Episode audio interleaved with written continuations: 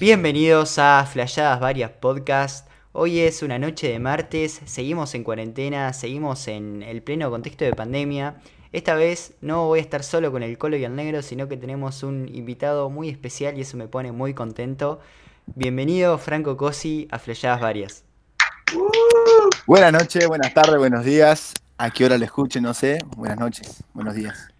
Para primero vamos a, presentarnos. ¿Cómo están todos? ¿Todo tranquilo? ¿Todo en orden? ¿Cómo los trata la cuarentena? Eh, como hace 80 días.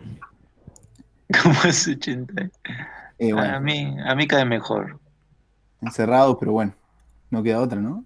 Saliendo un poquito ahora que se puede. Va, por lo menos acá. Pero tranquilo. Ustedes no pueden. Yo en La Pampa puedo. La Pampa existe.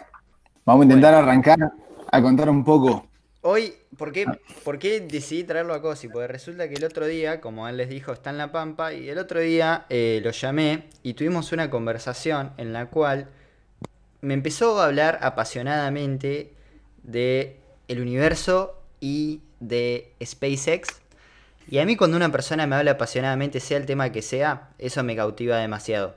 Así que dije, esto tiene que ser para podcast. Estábamos desarrollando una videollamada por Zoom y dije, loco, si yo hubiera grabado esto, esto se, viraliza al toque. Entonces, bueno, eh, te doy vía libre y, y arrancá tranquilo.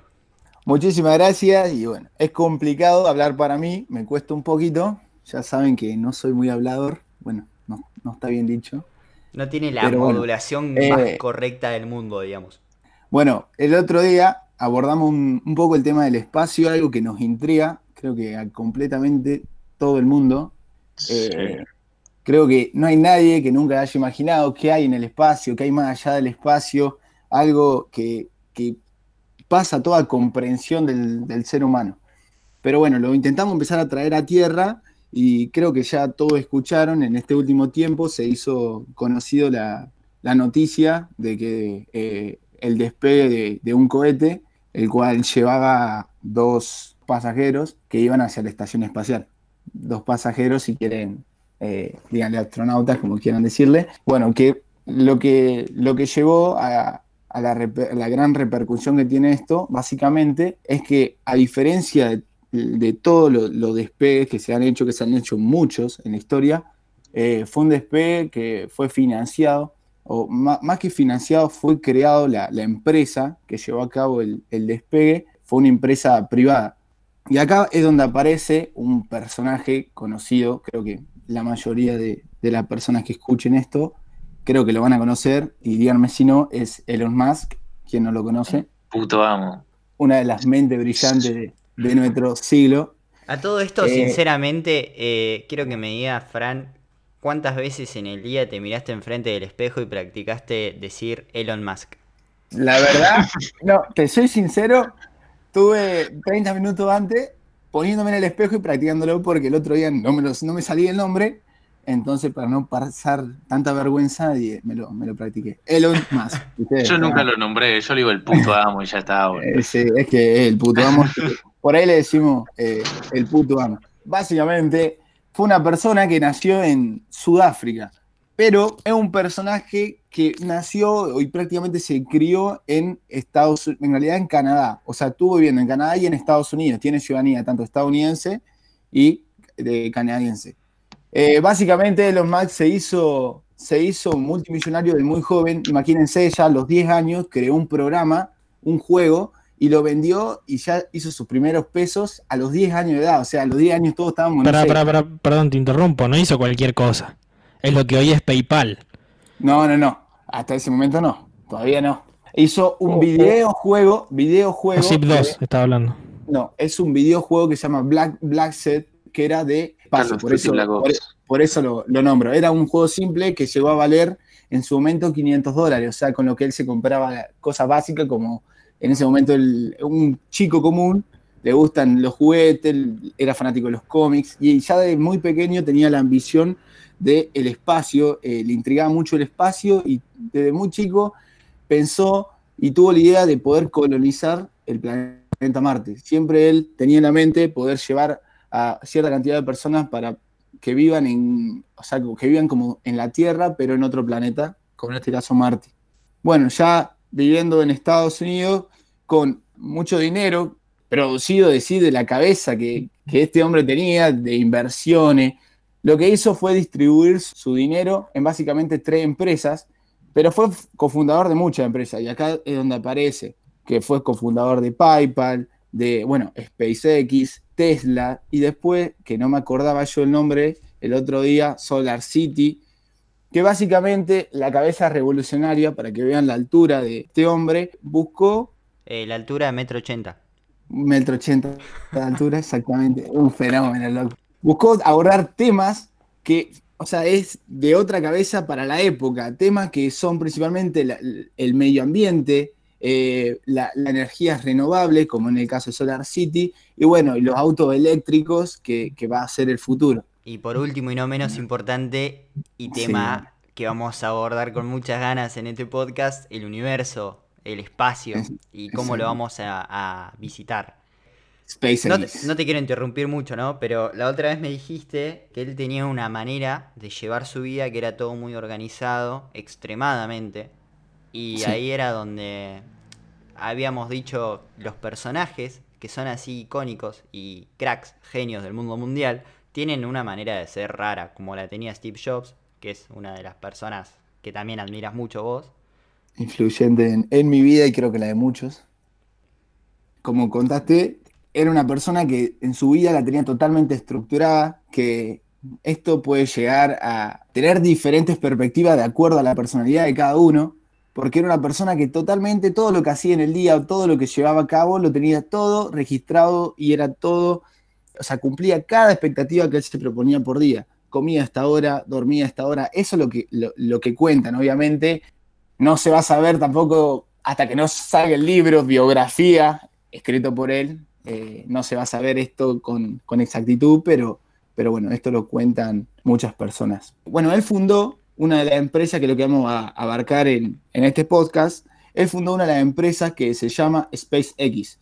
SpaceX fue una empresa fundada en 2002 que básicamente lo que él buscaba, ya imagínense la idea de chiquito era llegar a Marte y, siempre fue esa su misma idea. ¿Cómo fundó esta empresa? Básicamente él quería conseguir cohetes desde Rusia, pero lo de, los cohetes en Rusia, cuando fue a averiguar, se dio cuenta que el precio que cobraban era exorbitado, por lo cual dicen que en, el intermedio en que volvía a los Estados Unidos, dice que se le ocurrió fundar su propia empresa con el fin de poder construir su, su propio cohete con casi todas partes creadas por, ellos mismos. A la mierda. Totalmente. Y acá fue cuando se juntó con un ingeniero que tuvo 10 años en la NASA, que es experto en cohetes espaciales, Junto con él fundaron lo que se llama la actual empresa SpaceX. Empezaron siendo dos personas. ¿Qué pasó? Esta empresa lo que hizo, se fue y se construyó. Había en una isla en el medio del Caribe, una isla que no vivía nadie, construyó su propia fábrica, entre comillas, para experimentar o un laboratorio para experimentar con cohetes, donde empezó a contratar a diferentes científicos de los Estados Unidos, de los Estados Unidos, perdón, con los mayores promedios, personas totalmente locas, con ideas sumamente creativas, obviamente pagándole lo, necesario, y, pero quedándose en esas islas. Y ahí fue donde empezó a surgir, o empezaron a surgir los, los cohetes, los primeros cohetes de SpaceX. Acá donde surge, no sé si, se han escuchado, el nombre Falcon. Perdón, el que sale en la actualidad es el Falcon 9, pero empezaron siempre a partir del Falcon 1 fueron creciendo de menor a mayor hasta que pudieron crear o, llegar hasta el Falcon 9, que es el famoso cohete que llevó la cápsula que estaban dos eh, personas dentro. Obviamente que no fue tan fácil, sino que hubieron muchos lanzamientos, los cuales algunos llevaron a, explosiones o problemas, y todo empezaron siempre a partir de, satélites. Bueno, vamos a empezar a cerrar la idea que básicamente el lanzamiento de Space, bueno, fue, no sé si el 30 de mayo o, algo así, donde lo, principal que, buscaba era llevar, la misión se llamó Demo 2, que trabaja junto en colaboración con la NASA, era llevar gente al espacio. Gente al espacio porque quieren hacer es, un, futuro proyecto para poder empezar a llevar a personas viajeras o ponerle que de vacaciones al espacio para conocer. Y eso fue la idea del espacio. Y acá fue cuando llegó la idea de cada vez estar más cerca de lo que se buscaba. Cada vez está un pasito más cerca de poder de llegar a, otro nivel y poder llevar esto a conocer el universo. Y yo bueno, y esta, yo cuando escuché esto, a mí la verdad me pareció toda una locura, porque digo, wow, o sea, el futuro va a ser eh, ir de turista, como no me voy a ir de turista, qué sé yo, al Caribe o a París, me voy al espacio. Tipo, voy a la Estación Espacial Internacional, veo la curvatura de la Tierra, compruebo que la Tierra no es plana y me vuelvo. Y eso va a ser un viaje de vacaciones, como hoy en día es irme de viaje a la playa o a la montaña. Y eso la verdad a mí me empezó a volar la cabeza, porque la intriga que tenemos nosotros por el espacio, la verdad que creo que cualquier humano en algún momento de su vida se ha planteado que hay más allá de la Tierra. Pues siento que nosotros en la Tierra es como que más o menos ya conocemos todo o no. Pero pensar que somos, como diría Miguel Granados en su libro Otro día más en el universo, somos un gramo más de cocaína en la selva colombiana. Eh, esa analogía con lo que somos nosotros para el universo, ¿no? Entonces, ahí yo digo, pensar en, lo que hay ahí afuera y algún día llegar a contactar con ello, pero saber que siempre el espacio está creciendo y es infinito y está aumentando, pero por lo menos estar un poquito más cerquita de lo tan lejos que estamos, para mí es una locura. Tal cual. Si te pones en ese lugar y, intentás abrir la cabeza, intentar ser, pensar en lo que hay en, más allá, es algo que no, o sea, nunca va a haber una explicación, por lo menos nos vamos a morir sin saber lo que hay, y, es una locura. Pero bueno, obviamente que antes que eso está el momento, y, a ver, por ahí no hay, no hay tanto que, pensar en, lo que hay más allá y, poder disfrutar también el momento, porque si no te morís con la necesidad de saber que hay más allá y, Nada, es, es medio loco. ¿Vos qué opinás, Colo? No, sí, tal cual. Por eso están los genios estos, para el que, al que nos da paja avanzar, vienen estos genios, nos avanzan ellos. La verdad es que es para hacerle un, una estatuilla de, bronce. Yo me pregunto, si ustedes tuvieran la posibilidad, ahora viene Elon Musk, ponerle de acá a 100 años, eh, los vuelos eh, al espacio son una cosa que no te voy a decir de todos los días, pero bastante accesible. ¿Ustedes qué onda? ¿Accederían a ir a la Estación Espacial Internacional así? ¿Un fin de semana? Re sí. Sí, sí. Cabeza. Yo sí. Mm, no sé. ¿Cómo que no? con esa entrada, ¿qué, quiere decir negro con esa entrada?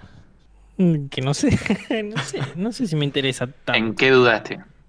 En ir o no ir, no, era una pregunta de sí o no. Ah, o sea, no te atrae, no es que te dijiste, cuestionaste, ah, pero esto así, entonces capaz que no. Simplemente no, no, te atrae. O sea, recontra piola, es más, yo pienso que hasta en menos años, hasta en mucho menos de 100 puede llegar a, estar eh, realmente funcionando. Pero no sé si yo iría. El, tema, el tema de todo esto también, o sea, que tiene que ver con, la evolución y lo que vamos a tardar en, en, poder llegar más lejos todavía, obviamente, como todo, está en lo económico. Porque para poder llegar o para poder seguir creciendo en la industria, esto que no sé cómo se llama, del espacio, tiene que haber como este tipo de empresas o organizaciones o los mismos estados hasta, hasta, su momento, que es Estados Unidos. Pensá que este es el primer vuelo espacial emprendido por una empresa privada, en parte, porque los desarrollos de lo que es el diseño de la nave y demás son privados, pero sin una exorbitante cantidad de dólares mediados por subsidios estatales no hubiera sido posible. Pero bueno, hay que reconocer que hasta este momento, ¿cómo se diría? La iniciativa privada en el ámbito de la conquista espacial, podríamos decir, era inexistente. Eh, bueno, y eso es lo que a mí me, gustaría también ver. Pero, ¿tenés más o menos una idea de qué cifra se maneja para llevar a cabo la misión? Que sé que se gastaron billones y billones, pero, o sea, viene gastando desde el 2002 billones y billones de, de dólares es una locura. No te voy a manejar eh, número exacto, pero lo que sí sé es que a diferencia de los cohetes de, Rusia, que también tienen estos cohetes que no los nombramos, es que se pueden reutilizar. O sea, el cohete, no sé si, si lo han visto, el ah. Falcon, Falcon 9, lo que hacía tiene tres partes principales. La, la primera parte que se desarma y cae, y esa parte, no sé si vieron los videos, están los videos en internet, cae exactamente en una plataforma y sin paracaídas, sino, o sea, con, con, el mismo motor, antes de llegar al suelo, prende los motores y aterriza de una forma perfecta, o sea, por GPS, que eso lo hace reutilizable a unas 10 veces aproximadamente. Y eso es re loco, porque hasta su momento, siempre se desarmado y caían al océano, o, explotaban, o la reutilización también hace que, el precio en sí baje. Pero bueno, también depende de cuánta plata se quiere gastar en, esto, ¿no? Porque no sé hasta qué punto y las cabezas que tienen esas personas para gastar tanta plata en esto y por ahí hay otros factores que, también puede porque también lo que pensaba el otro día es, bueno, creo que muchas personas tienen ideas, porque a ver, si a mí me decís, che, ¿se te ocurriría que en un futuro ir de turista a la luna? Sí. O sea, es más, yo me veo en un futuro teniendo una huerta de tomate en la luna. Pero siento que las personas grandes del mundo, las grandes personalidades y creadores, no son aquellas que tienen las ideas, sino más bien las que las pueden llevar a cabo y tienen los huevos de llevarlas a cabo. Y este es el caso, pues yo creo que cualquier persona tiene la intriga que venimos hablando del universo, de ver qué es lo que es el universo para nosotros y de ir allá. Pero ahí aparece la plata de por medio. Y ahí quiero empezar con un cuestionamiento moral, y el negro seguramente me va a tachar de comunista, porque voy a decir, tenemos tanta intriga por empezar a conocer el, universo que hay afuera, querer descubrir la luna, y nos interesamos tanto por lo que hay ahí afuera, gastamos millones de pesos en pruebas que quizás ni siquiera nos llevan a nuestro objetivo, cuando en realidad tenemos gente que en la Tierra se está cagando de hambre, gente que en la Tierra la está pasando muy mal, bosques que se están destruyendo, estamos destruyendo el único hogar que tenemos como especie humana, y nosotros nos estamos preocupando cada día por descubrir lo que hay ahí afuera. A ver, la plata la gasto como quiero, dijo el comandante que es mi estándar moral, ético y estético. A ver, tiene razón. O sea, estamos gastando plata, pero fíjate con el tema de la pandemia. Podríamos dejar de, gastar plata en, pagar la Fito Pay para que haga un vivo de Instagram y, meterle un poco mano a la gente que se está cagando de hambre. Ahora eso no implica ser un comunista de mierda. Ahí va, claro, porque yo lo que digo es que el cambio es más bien moral y de la raza humana como conjunto. Yo, si Elon Musk se ganó la plata lícitamente y quiere hacer lo que tenga ganas de hacer, si Elon Musk quiere hacer un cohete SpaceX para metérselo en el orto, que lo haga, porque es su plata y se la ganó él. Ahora, opino que como especie tendríamos que empezar a, pensar primero en cuidar nuestra casa, que es el planeta, cuidar a nuestra especie, a los nuestros, y cuando estemos todos bien, yo creo que no solamente vamos a poder hacer mejor esas tareas que son la de la conquista espacial, por ejemplo, sino que van a ser hasta más fructíferas todavía. Sí, opino, opino lo mismo. Por ahí es difícil y tiene que ver también con la comunicación, tiene que ver con muchos factores, pero por ahí los millones que se gastaron en poder llegar a la estación espacial o en cada viaje que se hace a la estación espacial, es lo que vos me decías, suena muy, muy comunista, pero se puede curar eh, o podés alimentar a millones de personas o podés sacar a millones. Sí, pero no, eso, no, no, no, es, no, es una, no es algo, no, no es algo a plantear como esto o aquello. A ver, los cientos de miles de dólares, de todo, millones, perdón, que se donan de en caridad por año y, sigue habiendo. O sea, no tienen, no es una cuestión de dar plata. Pues si fuera de regalar plata, eh, a ver, en Argentina o, o, en países de la región, hace un montón que se regala plata. Bueno, si querés. No es cuestión de regalar plata. Porque si todos regalan la plata, pues listo. No se soluciona ahí. Tenés razón. Pero por ahí se arman estos proyectos que llevan años. También podrían armar proyectos que sean grandes para poder, no sé, qué sé yo, eh, invertir en. Aunque esto también nos lleva a otro, a otro ámbito que también tiene, puede, puede ser otro podcast, que es la cura del cáncer o la cura de diferentes enfermedades. No sé, es lo que pienso. Bueno, pero por ejemplo ahora con el tema del coronavirus está volando plata para todos lados. A ver quién saca la vacuna primero y si llena Está volando cualquier cantidad de plata para todos lados. Y, podría volar un poquito. Trump puso de la suya, no me acuerdo cómo se llama, hay un laboratorio alemán que estaba bastante interesante, y Trump puso de la suya, digamos.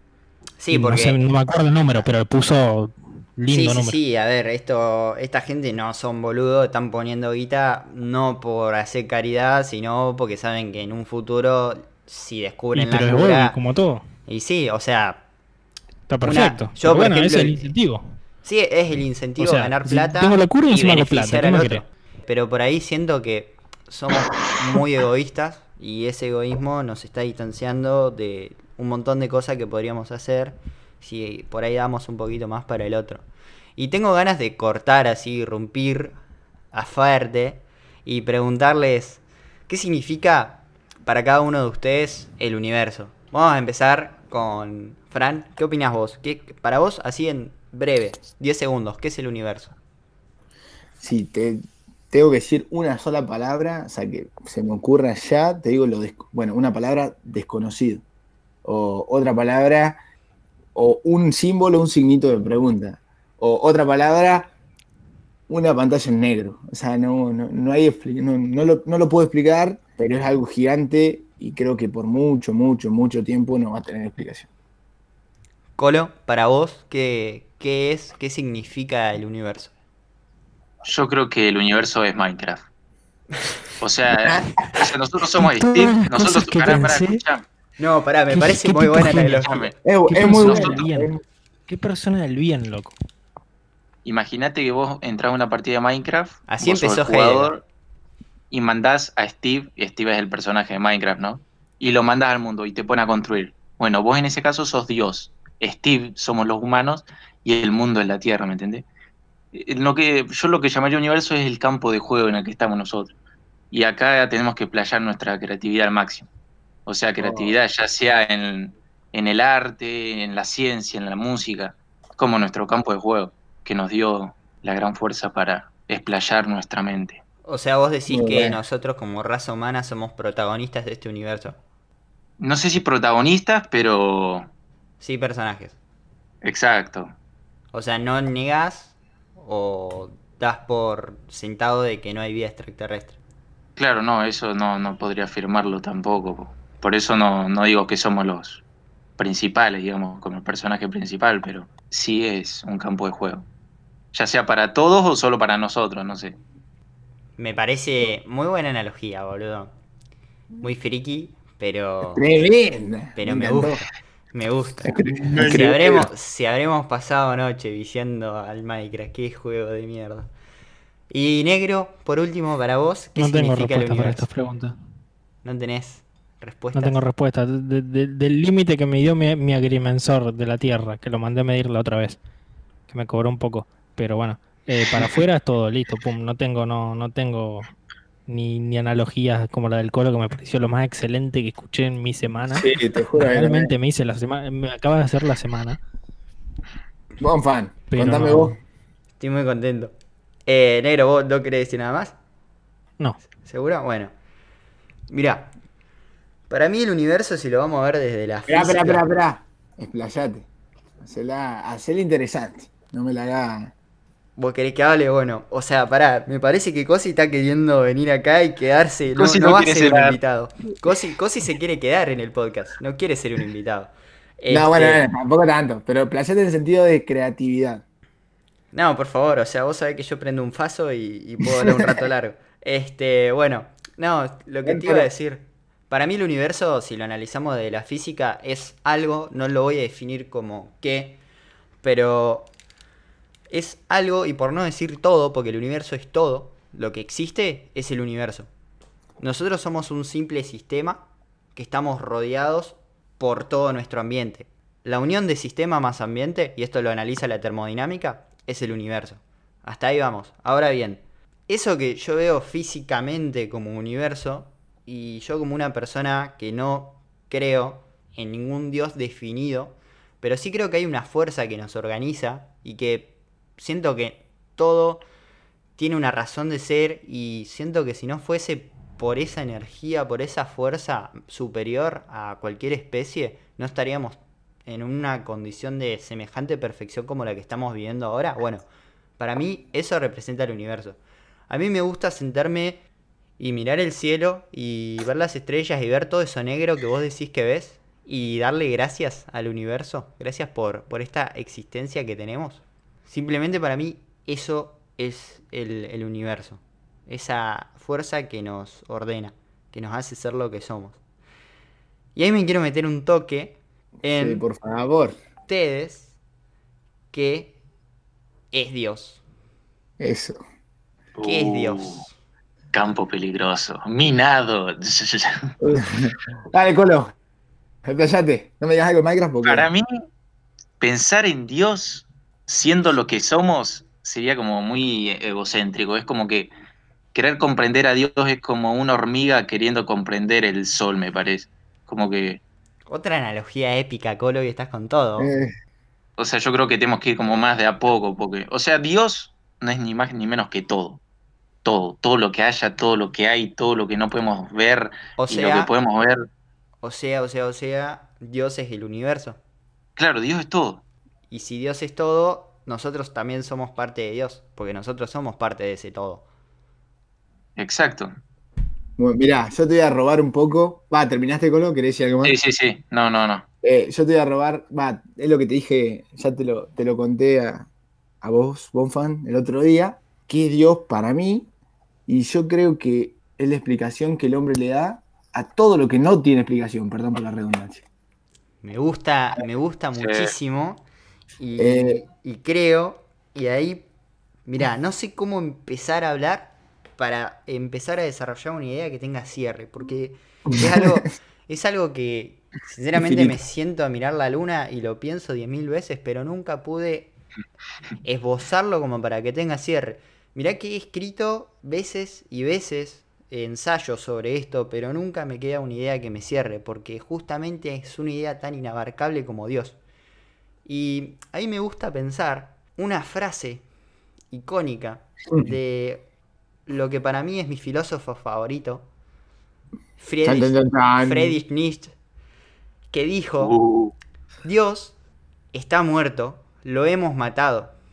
En su libro Así habló Zaratustra, él menciona esta frase en la que podemos evidenciar que él no, no siendo una persona atea o reticente a la, a la religión, sino más bien a una moral religiosa que, que ha muerto porque pensemos que Friedrich Nietzsche escribe en el siglo en el que, por ejemplo, pensadores como Marx, que aprovecho que el negro se quedó sin conexión porque ya me estaría bardeando, eh, pensadores como Marx, Schopenhauer o también Voltaire, del otro lado, si queremos hablar del liberalismo, estaban escribiendo sus ensayos y era el siglo de las luces, toda ideología de positivismo y del hombre como un superhombre. Entonces es como que ya no necesitamos de este Dios, porque ya la ciencia puede explicar un montón de cosas. En ese siglo es en el que escribe este gran pensador que a mí me gusta tanto. Y por eso él habla de, que Dios ha muerto y lo hemos matado, porque ya no lo necesitamos más. Hay un montón de cosas que ya encuentran su nicho explicativo en la ciencia y no en la religión. Y ahí ya no necesitamos a Dios. Y ahí empieza a surgir esta idea de ateísmo. Pero yo les quiero proponer eh, ponerse en la situación de, por ejemplo, como ateos, supongamos que somos los tres ateos, nos subimos a un avión y nos dicen, eh, después de una hora de vuelo, bueno, hay turbulencias, eh, átense los cinturones porque el avión va a empezar a caer en picado. Ya, Diosito. Quiero que Por me favor. digan, quiero que me digan, nosotros aprovechamos que fuimos a colegio católico, nos vamos a acordar de todas las clases de catequesis que la aprovechamos para dormir o para hacer la tarea de las otras materias, para ver en- a qué le rezamos, boludo. Dios te salve María, llena eres de gracia. Y yo creo que, que eso significa Dios. No niego su existencia, pero creo que es tan incomprensible que cuando el hombre habla de Dios, el hombre más bien hizo a Dios a su imagen a semejanza. Eh, exactamente lo opuesto que lo que dice la Biblia, que dice que Dios hizo al hombre a su imagen y semejanza. Y ahí es cuando me quiero meter con un tema que quiero ver qué opinan, que es esto de que si yo me pongo a analizar distintas culturas en distintas épocas históricas, voy a ver que tienen muchos puntos de contactos en lo que es su desarrollo teológico. Y entonces ahí voy a, a empezar con esta premisa. Nosotros estamos ubicados en la cultura occidental donde la moral que prima es la moral cristiana. ¿Estamos de acuerdo? Así seamos católicos o no, protestantes o de la religión que seamos, todos seguimos los mandamientos del no matarás, no robarás, respetarás a tu padre, respetarás al prójimo. ¿Hasta ahí vamos de acuerdo? Totalmente. Ahora bien, y quiero preguntarles esto. El representante máximo del cristianismo es Cristo. Cristo Sí. es condenado porque justamente lo que hace es entregar su vida para salvar a la humanidad de algo, del pecado, para poder darle la salvación a la humanidad de todo este pecado en el que estaba inmersa. Hasta ahí me siguen. ¿Saben a quién me hace acordar muchísimo? De una persona que se sacrifica. Me hace acordar muchísimo al titán griego Prometeo. El mito de Prometeo dice que es un titán que se va a atrever a subir al monte Olimpo para robarle el fuego sagrado de Festo. Le roba el fuego sagrado que representaba la sabiduría y gracias a este fuego es que la humanidad pudo ir creciendo. Pero no le salió gratis como todo en esta vida. Lo que tuvo que pagar Hefesto como condena por haber robado el fuego sagrado es ser atado a una piedra en la cima de una montaña por Zeus, que lo castigó, y todos los días iba a venir un águila y le iba a comer el hígado. Como Prometeo era un titán y era inmortal, al otro día su hígado se regeneraba y este águila volvía y le volvía a comer el hígado. Me gusta también como estudiante de medicina pensar que justamente el hígado es uno de los tejidos con mayor capacidad regenerativa que tenemos en el cuerpo. Y es más, para los amantes de la cultura nórdica o los amantes de Marvel conocerán a Loki. Sí, Loki. El hermano Sí. de Thor. Bueno, Loki era un gigante que también es condenado por los dioses por justamente rebelarse. Y se compara muchísimo que sea tan similar a Prometeo, estando en lugares distantes, no tan distantes, ¿no? Porque uno es Grecia y el otro es más bien Islandia. Pero ahí nomás. Ahora, acá les voy a volar la cabeza. Si me traslado, por ejemplo, a México, en la época precolombina, encontramos al dios Xolotl. Xolotl es el hermano gemelo de Quetzalcoatl. Quetzalcoatl es uno de los dioses o de las divinidades principales de la politeísta religión azteca. Cuenta la leyenda que Xolotl va a ser aquel dios que va a ser renegado a la muerte. ¿Por qué? Dice que la leyenda azteca que hay cinco generaciones, cinco soles de humanos. La leyenda del quinto sol cuenta la quinta vez que los dioses quisieron crear a la humanidad luego de un apocalipsis. Pero para crear a la humanidad lo que tenían que hacer era entregar su inmortalidad.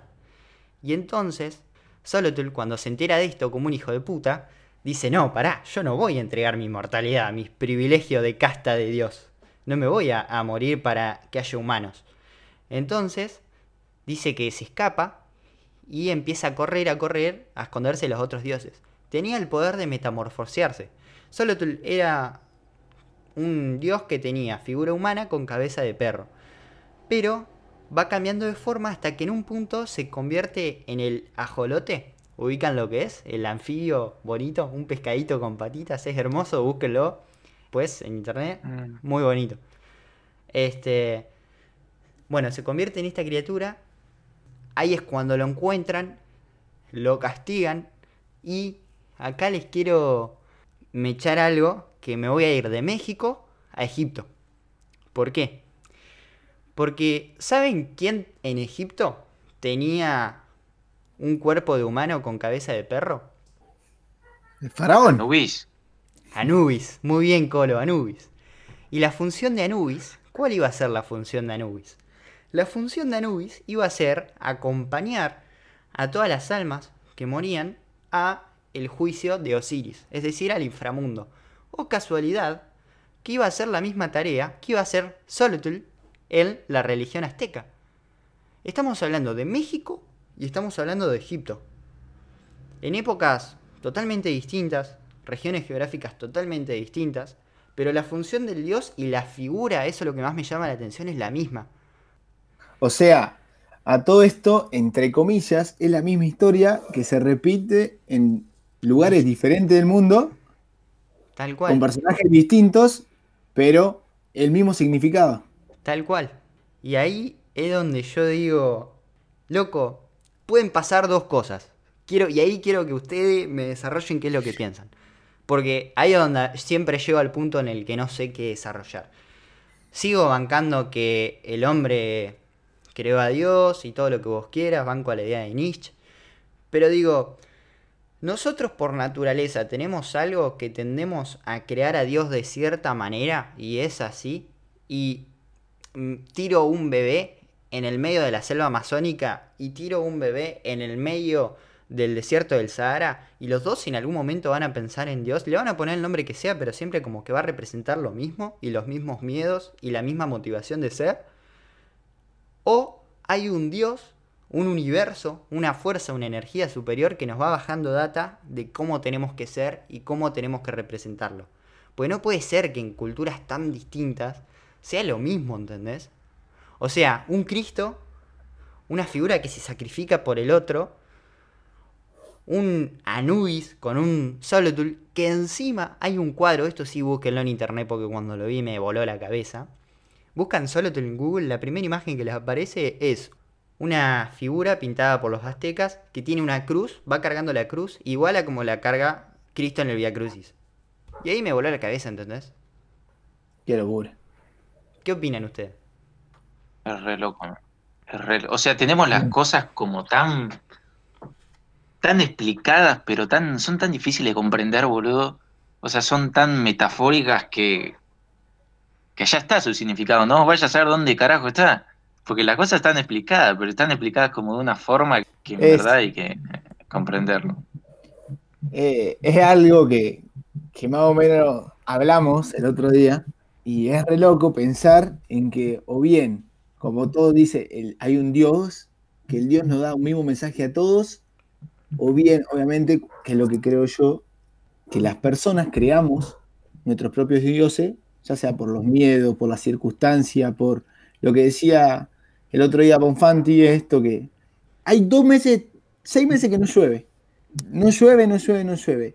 Pasando el sexto mes, llueve un día y el día anterior le rezaron a un dios. Si al día siguiente llueve, ese dios va a pasar a ser el dios de la lluvia. Así como lo pienso yo, o sea, y el tema de las historias que sean tan similares es algo que creo que como que nosotros tenemos adentro, o sea, las personas en sí lo llevamos adentro, o sea, lo tenemos en cabeza, en, en, en nuestro cuerpo, en nuestra, o sea, es algo que en sí creamos los humanos y, y va siempre al mismo sentido. O sea, parece que estamos programados, me voy a mi ámbito, que estoy, estudio ingeniería en sistema, estamos programados y siempre vamos al mismo camino. Tarde o temprano llegamos al mismo camino. Y Me parece buenísimo. Y, y es más, ahí te lo puedo patear si querés un poco más para el ámbito ingenieril y, y me salto a la medicina. Y podría decir, mirá, eh, como estamos buscando la partícula de Dios en el acelerador de partículas del CERN, ¿por qué no también buscar algo intrínseco en el humano y ver ese Dios que tenemos nosotros adentro y buscar el gen Dios en nosotros?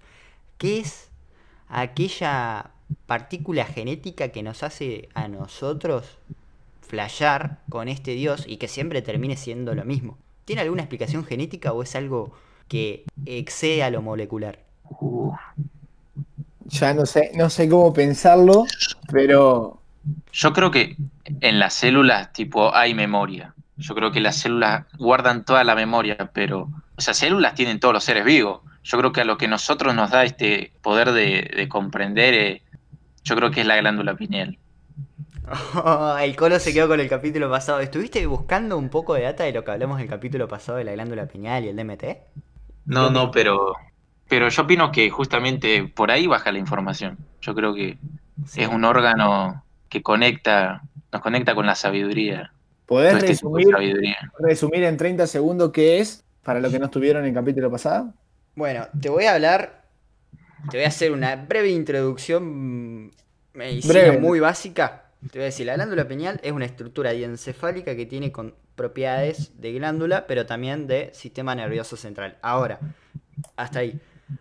Entro en la parte de flayada. En la parte de flayada, la glándula pineal libera una sustancia que es la dimetriltriptamina, abreviación DMT. El DMT es una sustancia que se segrega en el nacimiento, en la muerte y cuando estamos expuestos a accidentes de gravedad que van a poner en riesgo nuestra vida. Hasta ahí vamos. Ahora, Bien. la glándula pineal es una estructura que, como varias de las del cuerpo, se calcifica a medida que pasan los años. Entonces, eh, hay una conspiración al- en torno a esto que dice que los grandes grupos de poder le tiran cosas al agua, le tiran cosas a la comida, agroquímicos y demás, para que se termine calcificando y que no podamos tener esta conexión que nos va a permitir esta revelación universal. Además, no sé si se enteraron todo lo del Pizzagate y demás. Bueno, eso igual lo hablamos del capítulo pasado, pero resumen. Dicen que una de las eh, metas de tener esta red de pedofilia que tienen los grandes grupos de poder es que justamente agarran a los nenes antes de que se les calcifique la glándula pineal, les extraen la glándula pineal y pueden pegarse un viaje con este DMT que producen. Eso es muy turbina, porque en realidad el DMT lo podés sintetizar en laboratorio o lo puedes obtener de otro lado, como el viaje de ayahuasca, pero esos temas que pueden buscar en el capítulo anterior y se los recomiendo muchísimo porque estuvo muy lindo. Ahí se entendió más o menos lo que va el colo. Bien, sí, sí, sí, completamente. Es muy loco. Volviendo al tema, eh, es, muy loco y dame tu opinión, Monfan. Cerrame la, la idea. Es que ahí es cuando yo me quedo que no te puedo cerrar la idea, ¿viste? Porque ahí es cuando yo necesito una yo- opinión externa. Sí, decime, Colo. Yo le hago una pregunta. ¿Ustedes piensan que nosotros, o sea, hasta acá llegamos o podemos, como digamos, en un futuro vamos a obtener la posibilidad de mejorar tipo estas... ¿La especie, te referís? Claro, pero no mejorar en el ámbito ya sea científico o, o si no mejorar nosotros, nuestra capacidad cerebral y qué sé yo, empezar a, a percibir más cosas y eso. ¿Ustedes piensan que podemos evolucionar de ese modo? Para mí nosotros, desde mi opinión, estamos pensando que vamos por el camino de la evolución y en realidad estamos involucionando. Nos Tal estamos cual. dejando llevar muchísimo por lo científico, por una tecnocracia si se quiere, Por el ego. y nos estamos alejando de todo lo espiritual. ¿Entendés? Cada día se descubren más cosas científicas y te lo llevo si querés de vuelta al campo de la medicina. Yo siento que estamos dejando muy de lado lo humano. Hoy en día te vas a hablar con cualquier pibe que, esté cursando medicina o con cualquier médico y sabe un montón de genética, un montón de biología molecular, de lo que vos quieras, pero te sentás a hablar cómo habla con el paciente, te pones a ver y lo tratan como un número, ¿entendés? Entonces yo lo que digo es, se va a descubrir la cura del cáncer en cualquier momento, pero la gente se va a terminar muriendo de ansiedad, de depresión y un montón de problemas que se tratan hablando y con espiritualidad. Y que la vida cotidiana en la que somos un número y vivimos básicamente para tener cada día más guita al pedo, porque ya no sabemos en qué gastarla, porque cada día sale un teléfono nuevo, porque cada día sale un tele que se ve mejor. Al pedo, porque estamos viendo todo el día una pantalla en vez, de, en vez de ver lo que es la vida. Estamos viendo todo el día qué pasa ahí afuera, en vez de ver un poquito abajo y decir, bueno, mirá, no me tengo que ir hasta África para ver que se están cagando de hambre. Miro en la esquina de mi casa y seguro tengo un pibe que me está pidiendo una moneda. ¿Por qué no lo ayudo? No te voy a decir que le des guita a todo el mundo, porque ojalá pudiera tener guita para repartir entre todos. Pero sentate a hablar con ese. Capaz que necesita que lo escuches, capaz que necesita un abrazo.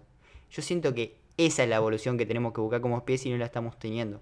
Y ahí en ese sentido creo que los animales están 10.000 veces más avanzados que nosotros. Tal cual. Bueno, Sin palabras. o sea, como especie en sí, eh, volviendo más al lado científico, si vamos a poder tener una mayor posibilidad de entender, de percibir otras cosas, yo no lo veo tan así. O sea, yo creo que vamos a poder, y más cómo, cómo se tiende el, el mundo, cada vez está más dividido, cada vez vos tenés que estudiar algo y tenés que estudiar algo más específico, las ramas en sí se dividen cada vez más. Yo no, no lo veo así, sino que lo veo algo más, eh, o sea, vos nacés y vas a hacer esto, vos nacés y vas a hacer el otro, vas a ser un capo. Y así lo veo, lo veo en el futuro. bueno. Sí, sí. Yo, Yo no también veo lo veo. como en el sentido, viste, o sea, se va a perder eso de, aunque también eso de saber de todo un poco, de, de algo más general, saber mucho de todo, de poder, yo no lo veo tan así. En el futuro, me hablo muchos años. Sí, yo leí un mundo de un, libro que se llama Mundo Feliz que te muestra cómo es un libro de ciencia ficción sobre cómo va a ser el futuro. O sea, es una novela, no es que te dice que va a pasar eso, pero es muy loco porque te dice que, o sea, la gente va a estar subdividida en alfas, en betas, y que cada uno se va a dedicar a una tarea, y que de chicos, mientras duermen, les ponen grabaciones de tus sentimientos no importan, y nada, y eso, y es como muy estructurado, así como decís vos. Sumamente Claro. robot, digamos. Claro, Claro. tal cual. Como que nos vamos Claro. para el otro lado. O sea, no, se pierde la esencia de- del humano, porque eso es lo que no hace humano, o sea, tener sentimientos, Sí. querer, amar, demostrar, es lo que creo que nos hace humano. Mm. O sea, no nos hace un robot y al final vamos a terminar siendo para el lado del robot si es que no cambiamos en el momento justo. Permiso que voy a interrumpir porque quiero avisarles que, bueno, no está el negro, el negro se quedó sin internet, se le cayó la conexión, así que lo perdimos. Eh, pero bueno, ¿qué, se le va a hacer? Este, por- si- a los que extravían al negro era por eso. Pero quiero interrumpir porque quiero avisarles que me hablan por cucaracha, tenemos a nuestro primer sponsor y el espacio publicitario va a ir para Yerba Mate Ajedrez. ¡Ja! ¡Qué mate! Vamos, Bueno, primero bueno, besito. No, bueno. Y ahí quiero parafras- parafrasear a Miguel Granados con este libro que les había dicho hoy, Espero que algún día vea esto. de un día más en el universo. Sí, que nos inviten a Último Cartucho también me gustaría. Pero bueno, falta, falta. El universo será todo. Y nosotros para el universo no somos nada. O sea, nosotros para el universo somos lo que un gramo de cocaína en la selva colombiana, como dije hoy. Le quiero preguntar a ese universo que es todo, que es tan importante, que, que es tan grande. Universo, ¿vos sabés lo que es estar enamorado? Universo, ¿vos sabés lo que es poner una canción de Led Zeppelin y que se te ponga la piel de gallina? Universo, ¿vos sabés lo que es llorar con una película? Universo, ¿vos sabés lo que darle un abrazo a tu hermano? Y con eso quiero cerrar esta idea de, de que somos tan chiquitos, tan ínfimos para el universo. Pues, aunque para el universo no seamos nada, nuestra vida es muy importante. Y es lo único que tenemos. Let's fucking go. Qué loco, ¿no? Yo si fuera el, el- el universo, eh, le daría un abrazo, no sé, boludo. A, a- ¿Cómo A se la llama? galaxia Andrómeda. Nada, nada, alguna mina, boludo. Ya fue. A una universa por ahí. Bueno, se lo mete yo- en su hoyo negro. Se, se- se está yendo a cualquier lado esto. Qué lindo. Esto es lo que más me gusta de este podcast. Empezamos hablando del cohete que iba al espacio y terminamos hablando de un agujero negro y bueno. Aguante Elon Musk. Para todos ustedes, Vamos. para lo que no decían. Y la próxima, el próximo podcast, vamos, podemos hablar de otro emblema que soy fan número uno. Que nombralo vos, Franquito. Ya sé quién van a decir. A ver, Colo, ¿quién pensás que estamos hablando? Empieza con A. No, ¿qui- ¿quién es? Ah, ¿Qué? Adolf Hitler. Ah. No, ¿por qué? Sería muy bueno. No, no, iba a decir Albert Einstein, pero ¿Qué? no. Ah, ¿Cuál iban a decir Qué ustedes? turbio que sos, Bueno. boludo. Ya hablamos de. Bueno, Fran nos está traicionando porque no escuchó el capítulo pasado, pero te recomiendo que lo escuches porque terminamos hablando de, un Hitler Rastafari. Así que yo te lo recomiendo. Este, y para los que nos están escuchando por primera vez, segundo capítulo estuvo muy lindo. Este, no, Fran hay que destacar que es un gran amante de Steve Jobs. Grande, lejos. El que nunca leyó un poquito de Steve Jobs, lo invito a que lea. Es un revolucionario. Elon Musk tiene, esa, tiene ese estilo, es muy similar en muchos aspectos. Pero bueno, también está bueno mirar por ahí, eh, informarse cómo es que miraba o cómo veía la vida eh, Steve Jobs, cómo Claro. salió adelante, cómo sus ideas eh, iban al frente de, de cualquier, cualquier baja. Siempre que pasaba algo, siempre podía o intentaba, se esforzaba y, y- y llegó, o sea, llegó y creo que va a quedar por la historia el nombre de Steve Jobs grabadito con la manzanita mordida. Para los que no sabían, Steve Jobs tuvo la pobreza, o sea, como, cualquier loco amante de sus ideas, eh, hasta se fue un viaje solo a la India a intentar poder llevar su espiritualidad, díganle loco, porque sí, estaba loco, a otro lado, pero bueno, yo creo que todo eso lo llevó a hacer lo, lo que fue Steve Jobs. Pero creo que vamos ahí de vuelta a lo mismo. Fíjate que Steve Jobs esperó a enriquecer su espíritu antes que su billetera. Al oyente me, gustaría que la gente que escuche el podcast se, lleve este mensaje y a mí me, gustaría y me llenaría mucho el alma si llega a esto.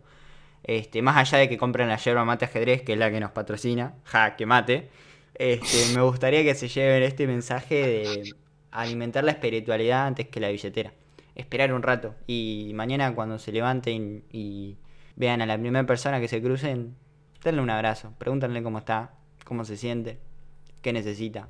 Y créanme que atendiendo al otro se están atendiendo ustedes, más de lo que piensan. Bueno, muchas gracias por acompañarnos en este capítulo. Pero antes de irnos, quiero que nos vayamos con una reflexión que yo me parece que más o menos ya la acabo de tirar, así que, Colo, quiero que me tires tu reflexión, ¿qué opinas de todo esto? Yo opino que, o sea, analizando lo que estuvimos hablando, en el mundo hay dos tipos de personas. Están los que simplemente viven en base al placer, en darse los gustos, que no está mal, ojo, son diferentes tipos de vida. Y hay después otro tipo de gente que siente que, que, le debe algo al mundo, ¿no? Siente que como que tiene una idea y que la tiene que llevar a cabo. Gustaría que cada persona analizara si tiene una idea que dar o algo que traer al mundo que nunca, eso, que nunca baje los brazos. Y que vea el camino de estos genios, de estos grandes, y se van a dar cuenta que siempre hay posibilidades. ¿Te gustaría que en un futuro, en un libro de historia o en un libro, aparezca tu nombre y quedar, o por qué no, una estatua o lo que sea, y quedar grabado como una persona icónica en algo? Y si es así, ¿en, ¿en qué área te gustaría quedar como una persona icónica? Yo creo que eso es lo que todos soñamos y yo a mí me gustaría quedar una estatua, no, y que me pongan el mejor bailarín de la fucking historia y esté yo ahí. Oh, sí, amigo. Eh, pensá que vas a estar compitiendo con uno que es pedófilo, así que tené cuidado. O que, en paz descanse. Eh, eh, todavía no hablamos de eso. O va, oh. por lo menos. Tema eh, controversial. Bueno, Franco me parece que llegó para quedarse este podcast, así que el próximo no les extrañe si sigue. Fran, vos, tu, tu, reflexión, pero también decime si te gustaría pasar a la historia y cómo qué. Bueno, con respecto de que para mí todas las personas tienen algo, o sea, si tenemos muchas cosas en común, cada uno tiene cosas diferentes, o sea, es típico, lo que dicen todos, vos tenés algo que te hace diferente al otro. Y bueno, yo creo que ese algo que te hace diferente al otro es lo que vos tenés que saber explotar es la típica historia que hice siempre, pero para mí es algo tan real. Por ahí no sos bueno en algo y te puede forzar y puedes llegar a ser bueno, pero siempre tenés que buscar lo que a vos te gusta y lo que te llena y lo que te hace feliz. Y si no sos tan bueno en eso, esforzarte para ser bueno, porque si te hace feliz vas a llegar a lo que vos quieres. Y con respecto a mí, si me gustaría, eh, sí, creo que sí, o sea, más vale. Para un paréntesis con eso, por ejemplo, yo, con la voz de flauta que tengo, me largué a hacer un podcast. Así que con eso creo que sí es motivación para, cualquier persona. O sea, imagínate, está una persona que no sabe hablar haciendo un podcast que le cuesta modular. Colo, Colo tímido, era tímido como. El, Colo que era una persona súper tímida. Y acá yo, que bueno, en las antípodas de la voz del locutor me encuentro. Y estoy acá haciendo el proyecto que la verdad me llena el alma. Bueno, y te termino de cerrar con si me gustaría quedar en algún libro. Sí, me gustaría. Y te juro que no, no sé con qué. O sea, me, encanta a mí, va, el rubro que me, que me gustaría seguir en un futuro es todo el tema de, los que me conocen saben, todo el tema de seguridad informática. Me gusta todo ese tema. Y me encantaría llegar a algo, a hacer algo diferente, porque lo que saben algo de seguridad informática también tiene que ser muy creativo para poder eh, lograr cosas nuevas, como todo, creo que como todo. Y bueno, me gustaría llegar a estar iluminado en algún momento para, lograr esa creatividad suficiente para lograr algo, algo diferente. Nada, eso. Bueno, yo creo que más o menos mi reflexión ya la tiré, así que nada, les dejo con qué me gustaría quedarme a mí. Los que me conocen creo que saben que yo de chiquito siempre dije que quería encontrar la cura del cáncer, pero últimamente ya les di mi opinión al respecto. Siento que en cualquier momento se va a encontrar, además supongo que ya se encontró, pero la estamos ocultando como seguramente pasó con el coronavirus, porque la medicina como todo pasó a ser un negocio y estamos jugando con la salud de la gente. Pero lo que no quiero que quede siendo un negocio es la salud mental. Entonces, a mí más que encontrar la cura del cáncer, me gustaría darle una vuelta de tuerca a la psiquiatría y decir, loco, esto es importante, tenemos que darle pelota a la gente porque si no nos vamos a terminar volviendo locos todos. Y que a veces flashearla un poco no está mal y por eso los invitamos a este programa, a flashearla con nosotros. Así que muchas gracias por formar parte y bienvenidos, bienvenidas, bienvenides a este proyecto que es Flayadas Varias y vamos por muchísimos capítulos más. Muchas gracias.